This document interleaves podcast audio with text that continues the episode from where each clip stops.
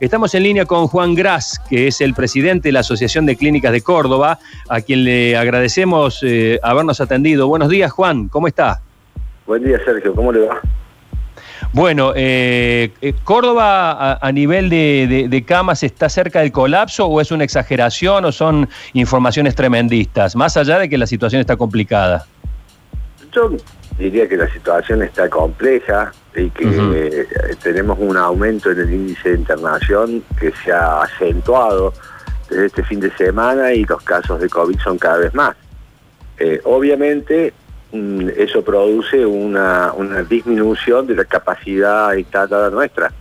Yo puedo hablar por el sector privado, digamos, eh, estamos con un altísimo índice de ocupación, estamos eh, en el 90% o un poquito más, pero eso no quiere decir que ya esté colapsado, esto es dinámico, esto es dinámico y así como hay pacientes que necesitan entrar a terapia, hay otros que necesitan salir de terapia.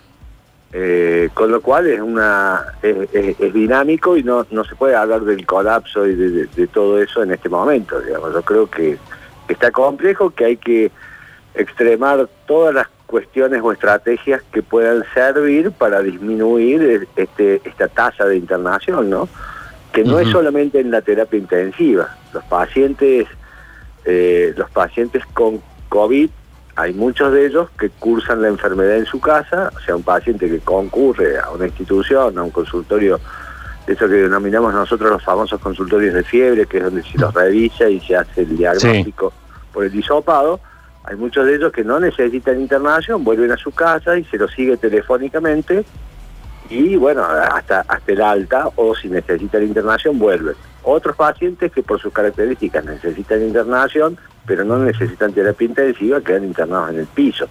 Y después, por supuesto, están los que necesitan terapia intensiva por las características, sobre todo respiratorias, de las neumonías y demás que produce este, este, este virus, y algunos de ellos llegan a, la respiración asistida, pero no todos.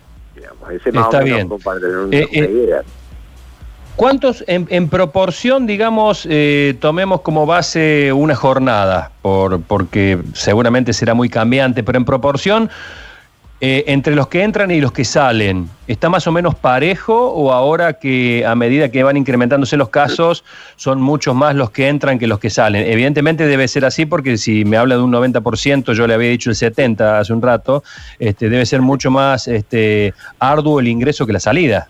Lo que pasa es que Sergio, tenemos una, una situación. Eh, primero que las, instituciones privadas no son instituciones que atienden solamente pacientes con COVID, atienden pacientes con otras patologías en la misma institución. O sea, no todos los pacientes que están internados en nuestras instituciones son pacientes COVID.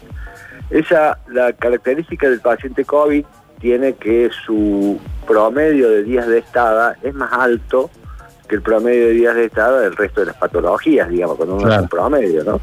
Este, con lo cual hace más difícil esta, esta evacuación y el, nuevo ingreso. Eh, nosotros, eh, particularmente hoy, estamos con, digamos, entre pacientes COVID eh, y COVID sospechosos que necesitan estar internados, estamos en un 40% de la internación, el resto son pacientes con otras patologías. eso depende de cada institución, digamos así, ¿no es cierto? Se toman se toman eh, otras previsiones en el sentido de tratar de desocupar camas, como suspendiendo las cirugías programadas. Este, mm, otra cosa que, nos produce una disminución de la capacidad son los, justamente las bajas del personal. Claro.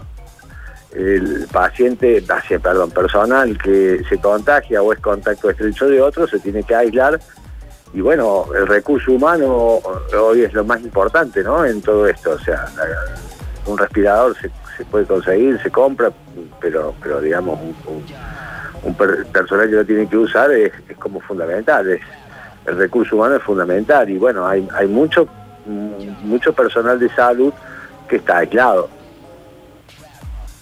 ¿Se entiende? Luchi, Luchi Báñez. Hola doctor, ¿cómo le va? Buen día, Luchi Baña, la saluda. Hola, eh, buen día. Doctor, eh, casos concretos que a mí me parece que se han aumentado. Por ejemplo, si una persona hoy necesita ser atendida, ¿Existe realmente esa posibilidad o hay muchos problemas para que tanto el sector privado como el sector público lo atienda?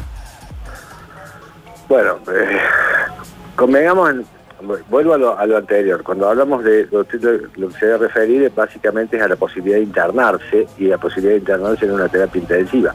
Digamos, hay camas de piso, hay camas... Hay, hay, ¿En terapia cómo están? Exactamente. La terapia, la terapia se vuelve más compleja porque hay menos cantidad de cama y como dije antes, empieza, empieza a llenarse de pacientes que, que se empiezan a quedar. Hoy existe una, una, una situación de red entre las instituciones, con lo cual eh, comienza esto de, de, tener que asistirse entre una institución y la otra, tratando de encontrar camas cuando uno se ve superado. Claro, pero, pero en el caso mismo. concreto, doctor, yo, yo, le consulto porque eh, hubo muchos llamados, eh, las personas que no encuentran solución rápida empiezan a buscar por donde sea. Este fin de semana, personas que necesitaban atender o darle atención y han tenido que estar dos, tres horas en sus domicilios con respirador o esperando que lo deriven a alguna clínica, porque no había lugar. Eh, bueno, este fin de semana fue especialmente muy complejo. Ah. Fue muy complejo, eh, llegamos a una saturación, el día lunes aminoró un poco, pero bueno, estamos al, al, estamos en el, en el borde. Imagínense usted que nosotros decimos que una institución está llena cuando está al 80%, porque bueno, cuando hablamos de camas libres, una cosa son camas libres y otra son camas disponibles. Camas libres, como le digo, si no, nosotros tenemos cama, pero el personal está evacuado, está aislado y no, no, no tenemos personal, esas camas no están disponibles para ser usadas. Claro. Eh, entonces, esto es, esto es lo que hablo de esta, de esta, de esta cuestión dinámica de personal que se reintegra a trabajar, se pueden abrir camas, hay instituciones que tienen muchas camas cerradas por la falta de personal, ¿no? Claro, Eso se claro, está dando también. Entonces, digamos, esto de, yo creo que hay que acentuar las medidas que ayudan a, este, a, mejorar el número de camas disponibles, como vuelvo a decir. Una, trabajar con protocolos que a veces son más permisibles, no porque estuvieran mal los que hicimos antes, sino porque la situación empieza a acuciar y es necesario bajar esos niveles de seguridad para, para tener camas, para que no nos pase lo que usted está diciendo. O sea, por ejemplo, ya, ya hay protocolos que los contactos aislados, en vez de los contactos estrechos aislados, en vez de 14 días, vuelven a los 10 días. Esos 4 sí. días mejora la situación. Eh, tenemos esto de la, de la evita, evitar la circulación de gente, es disminuir la circulación del virus. Esto de bajar de noche eh, la, la circulación ayuda a que el virus circule menos, por lo menos en ese horario, y eso disminuye la cantidad de pacientes contagiados. O sea, eh, todas estas cosas buscan esto, digamos, ¿no? Ya se está planteando que los pacientes sospechosos se pueden juntar en la misma habitación. Digamos, todas estas son cosas que colaboran o que van, que, se tienen que ir, decisiones que se tienen que ir tomando en función de la necesidad de, eh, mejorar el número de camas. Doctor Gras, ¿para usted deberíamos volver de fase? Mire, Sergio, es una, esa es una decisión que depende de epidemiología, no de Seguro. Que toda, que toda disminución de la circulación disminuye la circulación del virus. También hay que tener en cuenta que, que bueno, que la, la, la sociedad y, y, demás está en una situación que probablemente no se puede quedar adentro. O sea, uh -huh. eh, yo creo que eso son no, no es tan simple en esto de decir que vamos a cerrar y que vamos a volver a la fase 1 y que todo el mundo después de siete meses responda a eso alegremente. Entonces, bueno, claro. las autoridades tienen que ir evaluando en función de lo que la sociedad también pueda. Ahora, la sociedad también se tiene que hacer cargo de las decisiones que se toman. Si yo no quiero que se cierre, me tengo que hacer cargo también de que me puedo contagiar y me, puedo, y me puede pasar lo que no está pasando, digamos. Todas esas son las cuestiones que hay que evaluar y que la sociedad tiene que tener, estas cosas ayudan para alcanzar la madurez, para tomar decisiones colectivas a las cuales las asumamos como tal. ¿no? Luchi. Yo, sé, Luchi, yo acá, Sergio, tengo, tengo una pregunta yo acá en el estudio. Eh, sí, doctor, le, quería consultar cuál es el promedio aproximado de, estadía de una persona que es hospitalizada por, por COVID. ¿Cuántos días permanece aproximadamente en el hospital? Si no tiene complicaciones, de 14 a 30 días. Sin complicaciones de 14 a 30, o sea Claro, sin complicaciones como eh, tener, que haber, tener que haber sido asistida respiratoriamente o con, la, digamos, cursando su enfermedad. La, la, enfermedad se cursa si no hay mayores problemas en 14 días, digamos, tienen la alta. Eh, puede ser que hay pacientes que se prorrogan, sobre todo pacientes añosos, que tienen alguna otra problemática, se mantienen más tiempo, pero el promedio está entre los 14 y los 30 días. Dentro de ese lapso también empieza a jugar un poco ya el tema de las, situaciones intrahospitalarias, ¿no? que puede haber riesgo de algunas otras afecciones. Y bueno, sí, por supuesto, son pacientes que están por ahí inmunodeprimidos este, y las, las cuestiones intrahospitalarias tienen que ver con, no tanto para los pacientes que están internados en piso, el paciente que está asistido respiratoriamente, está impedido de respirar por sus propios medios y la respiración invasiva siempre es una puerta de entrada para que el paciente se contamine. Eso es está dentro de las características de las cosas que pueden suceder durante este tipo de intervencionismo, ¿no?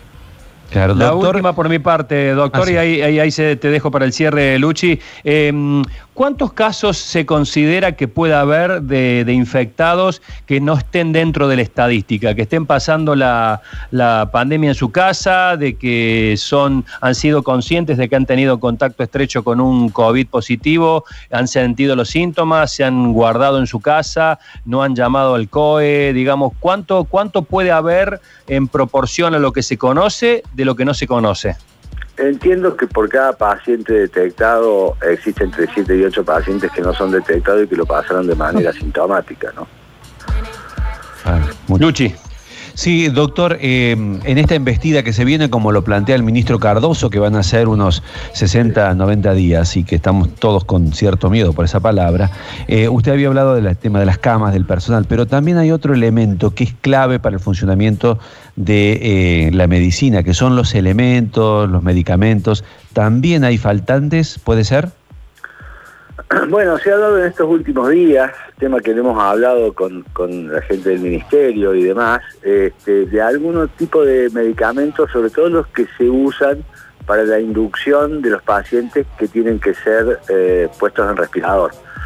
Eh, son medicamentos eh, sedantes como midazolam, fentanilo, pancuronio, etcétera, son medicamentos que se usan para ese tipo de cosas y como anestésicos yo la verdad que no me no, no, no conozco cuál puede ser la razón de la falta del faltante. También puede tener que ver con este, la situación de que de golpe Córdoba, que tenía una provisión por parte de los laboratorios de X número, de golpe con esta situación ha aumentado su demanda y haya un déficit. Yo hablaba con la gente de la Asociación de Clínica de Mendoza ayer, preguntándoles a ellos que ya están, por suerte, un poco en baja, están empezando a disminuir un poco los números de los pacientes contagiados, y me decían que ellos también están con faltante, que era que el ministro Ginés García les había conseguido una partida eh, para, para ayudarlos con el tema. Nosotros acá hay, hay disminución de la, de la provisión, todavía entiendo que, que tenemos, no es que no haya medicamentos, y también siempre existe esta, esta duda de la especulación, ¿no? Estos medicamentos que costaban, han aumentado del 500, el 600, el 800%, bueno, siempre queda esa duda. Doctor Gras, gracias por este contacto, ¿eh? que tenga muy buen día. Por favor, gracias a ustedes, buen día.